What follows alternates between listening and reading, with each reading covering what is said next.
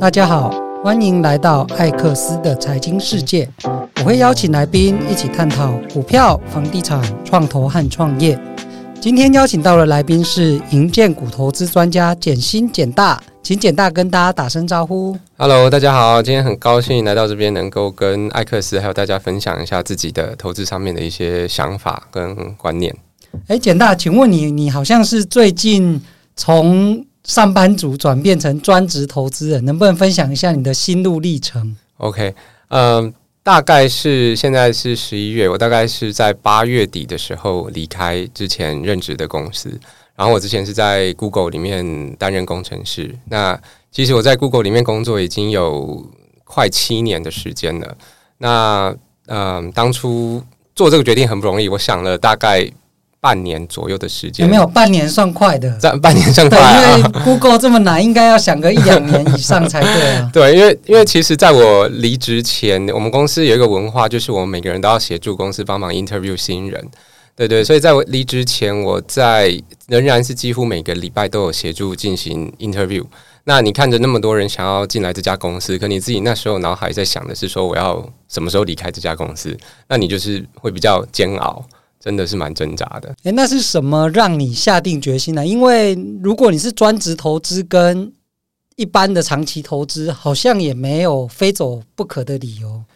对，呃，当然我，我我从我用业余的时间在做一些投资的研究。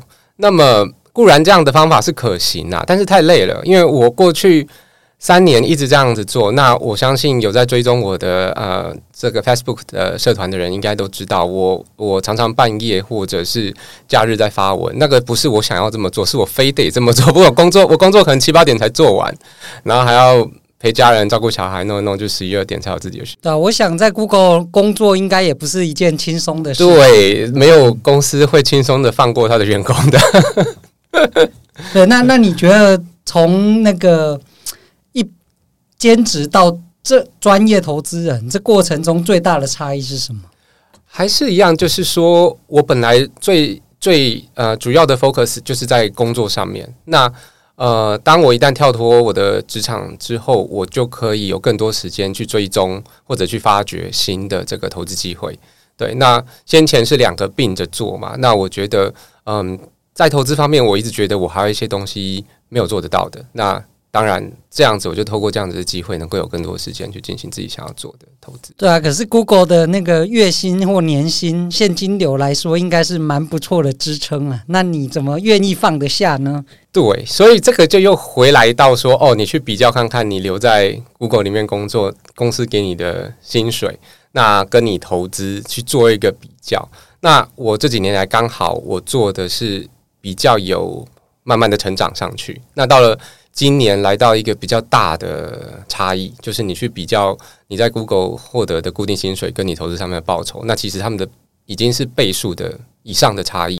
好，那那能不能分享一下，说你怎么从就是兼职的散户变成专业投资人？你遇到了什么挑战，或是你怎么学习的？OK，我大概是二零二零年成立年底的时候成立我的那个 Facebook 的社团，那也大概是那一年初跟前一年二零一九年底，我开始啊、呃、认真的想要研究股票这个东西。那这个整个因缘际会是因为在二零一九的时候，我可能去桃啊、呃、桃园还是台北的 A 七站那边去看房子，那边一个新兴的从化区，那时候一平多少？应该二十。五还二十六，他卖我一个案子叫竹城甲子园，对对对对，然后那时候我就签签拿了红单了，那就一个七天还十天的审阅期，然后那时候我觉得我想了真的很久，因为我觉得价格不贵，你跟台北比起来，即便是那个时候还是不贵，对，然后附近有福地，那这就是我我思考最最最担心的一个点，然后我就是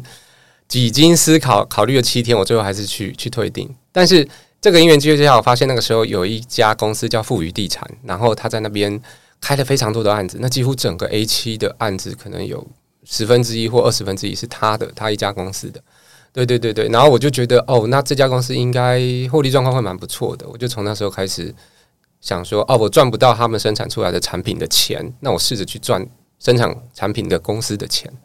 这样好像不错啊，就像我们用。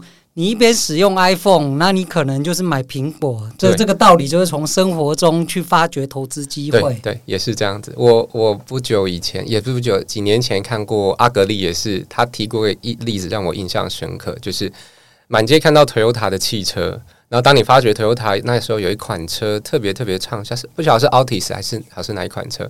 对，然后他就想到说，哦，那我们来去看一下和泰车这个方面是不是有机会。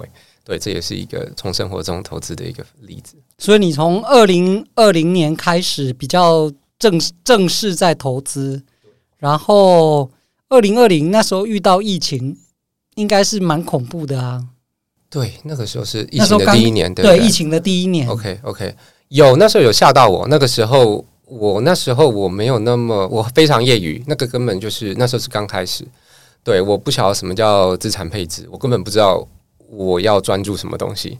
对，完全是小白了。那时候是小白的一个状态，所以那一波下杀有吓有吓到我。但是呃，在那之前，我有做一些定存股。那是过去十年来，我可能就是买台哥大、中华电、呃大连大、丰益。如果你们有常接触股票，知道那时候是所谓的定存高值利率的。对，你放二十年，它还是通常 还是不会有什么事情这样子。对对对，所以你也不算新手啦，对啦，是你投资方式有进行改变而已。对我我我是这样定义的啦。当呃你认真去读财报的时候，我就不比较不定义自己是新手了。但是在二零零年以前，我是连财报都不懂的的人，就是有纪律的照着做。对，就呃对基基本上是这样，基本上就是有闲钱就稍微放一点在在定存股里面这样子。但台财报那些完全不看。对，对那二零二零之后 Q 一之后股价应该就拉上去了，呃、所以你算是。一进入到市场就震撼教育，但是又遇到一个 QE 蛮大的事件，又往上拉，有尝到那个红利，有红利，对。对但是到了二零二一，就是全面飙涨，二零二二全面大跌，应该跌了五成以上。对，那涨的时候，我觉得大家都很开心呐、啊，人人是股神。对对，对。那跌下来，你怎么，你的心里有被什么影响吗？那个时候，一直到二零二零年的时候。我即便那时候在银建股已经得到不错的获利，不错的斩获，那我还是觉得我要去做资产配置，我不可以全部把它放在同一个类股、同一个产业。我那时候甚至不是只放在同一个产业，我只放在某几档少数的几档股票而已。对，那我觉得我应该做一些配置，所以我放了一部分的这个股票去电子股，然后我放殖利率高的联发科。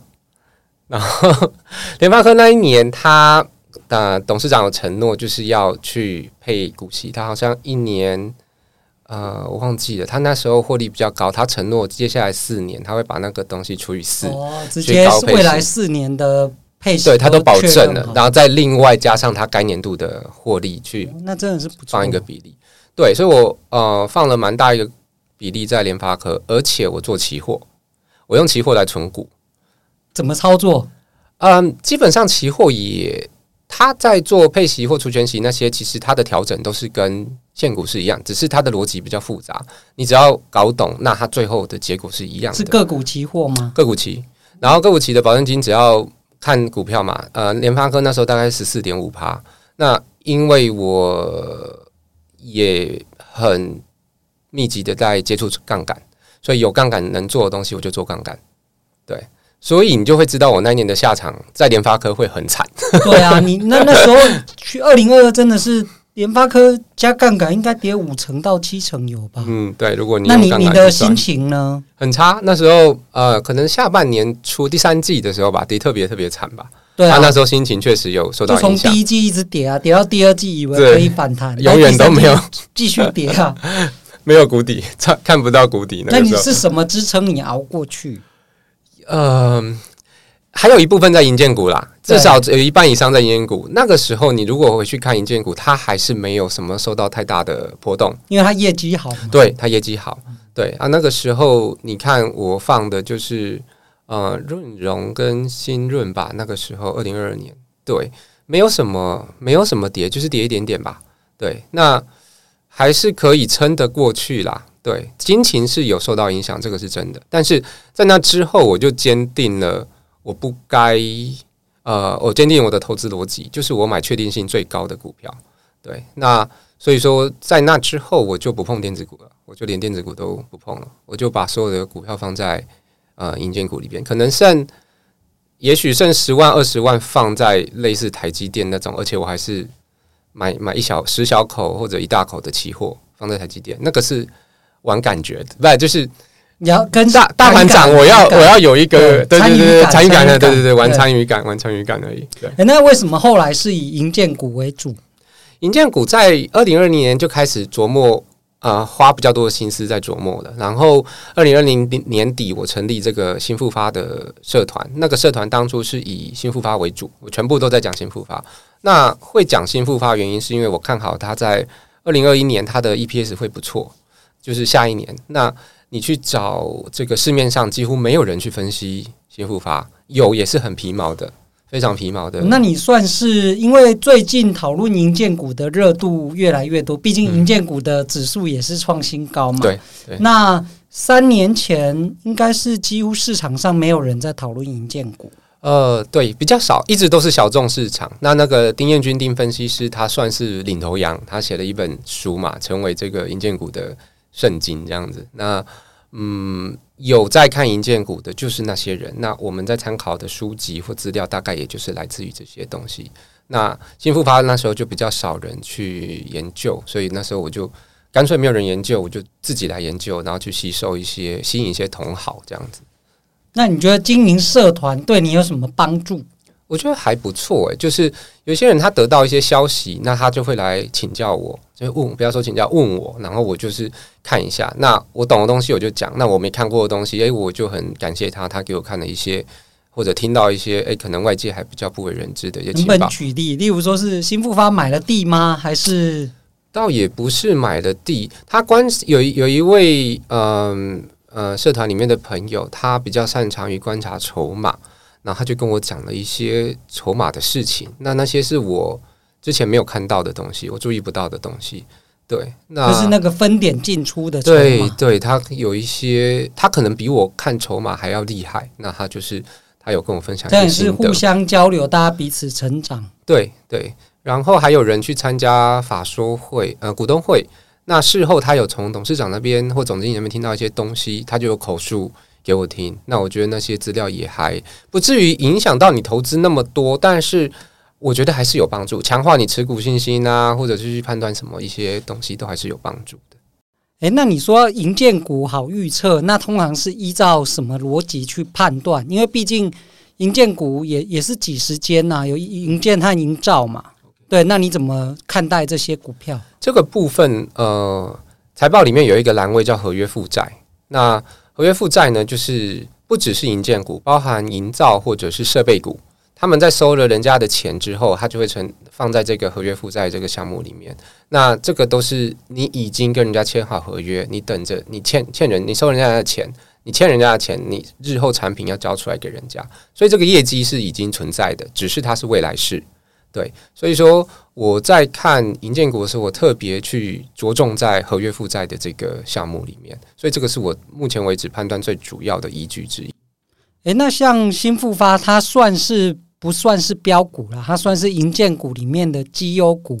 对，那你那时候选择它，就是因为获利高、合约负债高，嗯，所以那时候是相对稳健的一个投资标的吗？对，在那个时候，二零二零年，你去看它的股价表现，它在二零二一年确实涨了一段起来，因为它那一年 EPS 好像是六块多嘛，不知道我们记错。对，那前一年是不好的，那后一年差这么多，那新富发是龙头嘛？那你即便是用，因为估银建股有很多种不同的估值方式，你如果用大部分的估法是。还是还好，就是六块撑不起来一个四十几块、五十块的股价。但是新复发是龙头，而且它殖利率比较稳定，所以你去除它的殖利率报酬率，它是不错的。大概多少？八趴？新复发一般可以做到呃六六七趴。我指的这个这个趴数来说，变成说是。越低越好。如果你要看它的股价，意思就是说，比方说去配五块的股息，你去除以百分之六、百分之七，除越低，你的股价可以撑撑得越高。对，那所以你在 EPS 六元的时候，你就算只配八八呃八成，那就四点八块。按、啊、你会去除百分之六、百分之七，其实你撑得起它的股价到五五十多块这样子。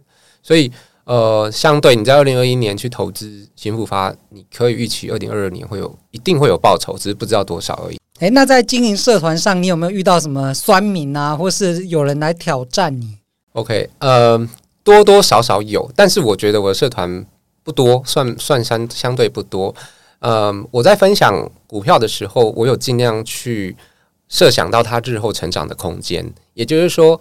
如果这张股票只能再涨十五趴、十趴，我一定不会在我的社团上面分享，因为你明天买可能就涨五趴了，那你剩五趴你要怎么卖？那只剩人踩人而已。那新复发我看到那时候后面事实上证明它还有四十几趴的空间，所以其实是是够的。那我们如果再看后面的润龙、新润都有超过一百趴，所以你基本上。你跟到现在，就算此时此刻两年后的现在，你还是没有没有人亏钱。所以，如果大家都没有人亏钱的话，基本上反对你、跟你持不同意见的就会比较少。对，因为我自己也追踪好多银建股或者是存股的社团，那他们通常遇到一个最大的问题，就是那个管理员或是版主，他是。不是真心分享，他是为了把股票倒给散户，就是一起，因为成交量小，所以他假设号召了一百人一起买进，他股价可能就飙涨。但是到甚至有比较可恶的啦，就结合投顾老师一起，然后最后就倒给他的社团的成员。这个我觉得看太多了，真的很很非常非这个其实。这样说说不好听，确实是占，基本上是占超过半数，可能都是想要怎么？尤其如果你有在看股市同学会的话，那也是你说西马你那边的股市同学会吗？对呀、啊，那很多人因为那都匿名的平台嘛，那就算你的等级冲到一百级，还是没有人知道你是谁啊。那你做这些事，基本上也没有人会去知道你，我真正要去指责谁这样子。了解，那在投资路上啊，你有没有推荐的书？对你帮助最大的书？OK，呃，因为我从事的是银建股投资比较多嘛，那就是我刚刚提到过的那个丁分析师他的这个投资的银建股投资的圣经，叫做呃丁彦君教你轻松学会投资银建股。对对对，对，有这一本也是我入门银建股的书。对，因为市市场上也只有这一本啊。对，目前市场上好像真的也只有这一本。对，呃。没错，这本书一定要先看。如果说想要投资银建股的的人，那看完到实作，你后来又多做了什么？呃，网络上有一些订阅，除了书籍的话，尽管书籍只有这一本，但是订阅的部分，呃，比方说有一位也是达人叫银剑小歪。哦，我有订过。对，对他，他写的东西也是在银剑上面蛮精辟的。那其他还有逻辑投资。哦，上礼拜来采访过了。哦，OK OK，还有银剑鼠。有是哎、欸，他等一下就会来，下礼拜哎、欸，等一下就会来。对，对啊，他的他的名名字都叫银剑鼠了，所以一定是、嗯、是银剑类的的达人。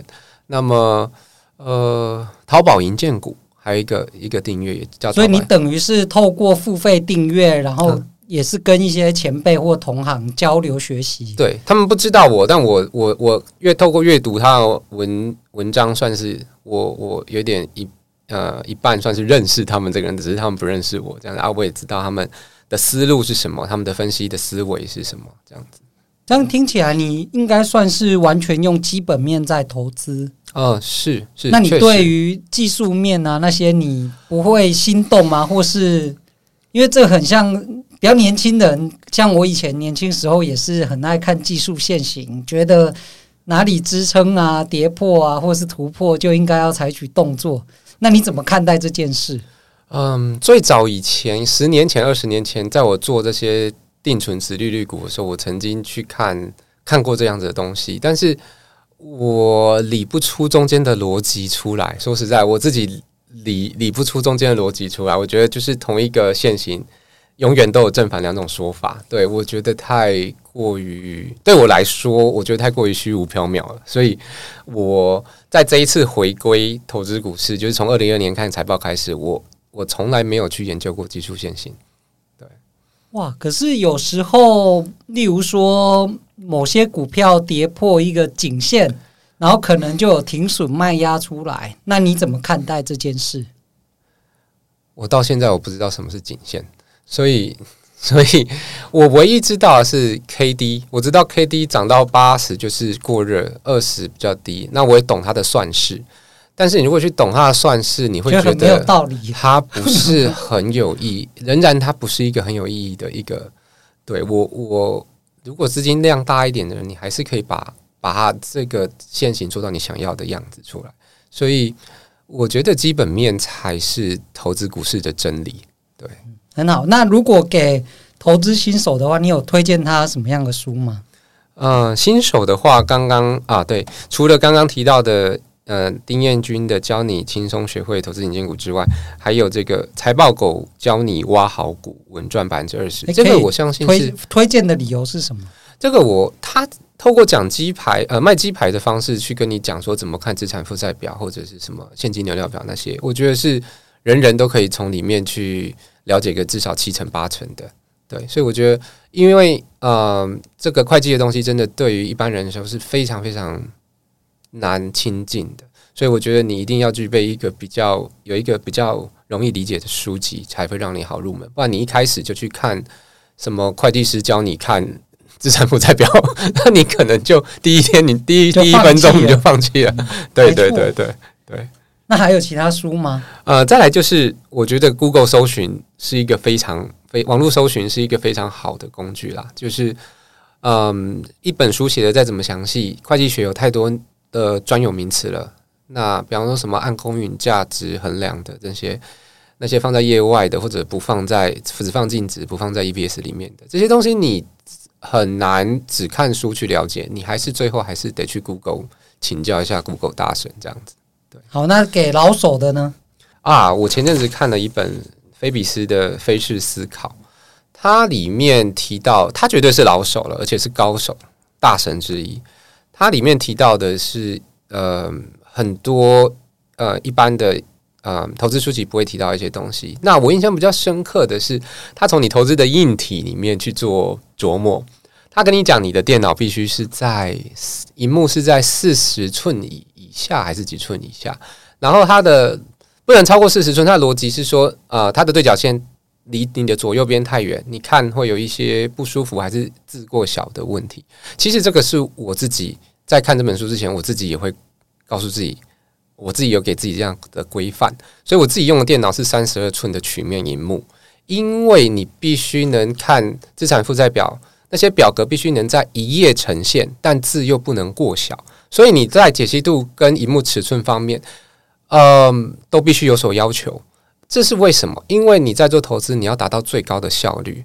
今天银建股有七十家，你要怎么把它看完？每一季都有财报。你如果要求自己看完，那你在做事情的效率绝对是必须达到一个水准之上的，对。所以，那这个水准之上你要怎么做到？那就是你在网络速度、你的荧幕的这个尺寸、你的电脑的速度都不能慢。你不可以开机像以前我们在用传统的固态硬呃传统的硬碟，你开机就要三分钟。所以你现在的开机一定是用固态硬碟，那开机只要十秒钟这样子。对，这些每一个细节。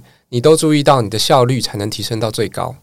对，所以从跟投资有关的所有细节，都应该想办法去提升、去优化。就看你对自己的要求了。对，当然要要成为专业，我觉得这是必要的啦。对，那其实这本书也很巧，就是我上次有采访一个操盘大概一百亿的量化基金经理人，他也是推荐那个《菲式思考》这一本书，他说是少数实战派愿意出来分享的书。对对。我觉得是可以参考。那还有另外一本书是《投资最重要的事》。那我听说这本书也是巴菲特他的参考书，他有参考这个。他的作者是那个霍华·马克斯 （Howard Marks）。他里面也有提到一些很重要的基本观念。那还有对于呃这个股市在多头空头的时候怎么操作，然后去互相做一个辩证。我觉得他在正面反面的思考方向都有提供给你。我觉得。也是一个你想要再更进一步，而且是维持你健全的心理状态的话，在投资上可以做参考的一本书籍。好，那最后一题也是我个人非常喜欢的，就是如果可以重来一次，你会给年轻的自己什么样的建议？OK，啊、呃，给我自己的话，我就是说能够再早一点进入股市。你是几岁开始投资？啊、呃，如果说财报，那就是二零一九年底、二零二零年。那如果说你是放这个。呃定存股，那可能甚至我从大学就有放一点钱在所谓的定存股里面去了。对，哦，那你的意思应该是说早一点认真分析财报，是这个意思吗？对，还是其实只要参与就可以？嗯，这个东西就看每个人给每给每个人的定义不一样。那确实，如果你是要以定存为主的话，无论是定存为主，或者是看财报，成为专业投资人，专专业一点的投资人，都是越早开始越好。那不同的阶段做不同的事，也许你资金量不够的时候，你去做定存股就好。那像我工作了这么多年，前前后到今年离职是刚好二十年。那当然，我透过我的这个工作所累积到的资产已经有一个比例了。那其实我可以更早一点就把这些资产再拿去做一些更积极一点的投资。对，好，谢谢简新简大来跟我们分享他的从开始到现在成为专业投资人的一些心路历程。那下一集呢，我们也会继续请简大来跟我们分享对于市场最新的看法。那也欢迎大家到简大的社团，那社团叫什么？要搜寻什么才能找到？啊、呃，搜寻简新投资新复发与银建股。好，那就是请大家多到社团里面跟简大来进行讨论交流。那今天就到这边喽，谢谢大家，也谢谢艾克斯，谢谢，好，拜拜，拜拜。Thank you.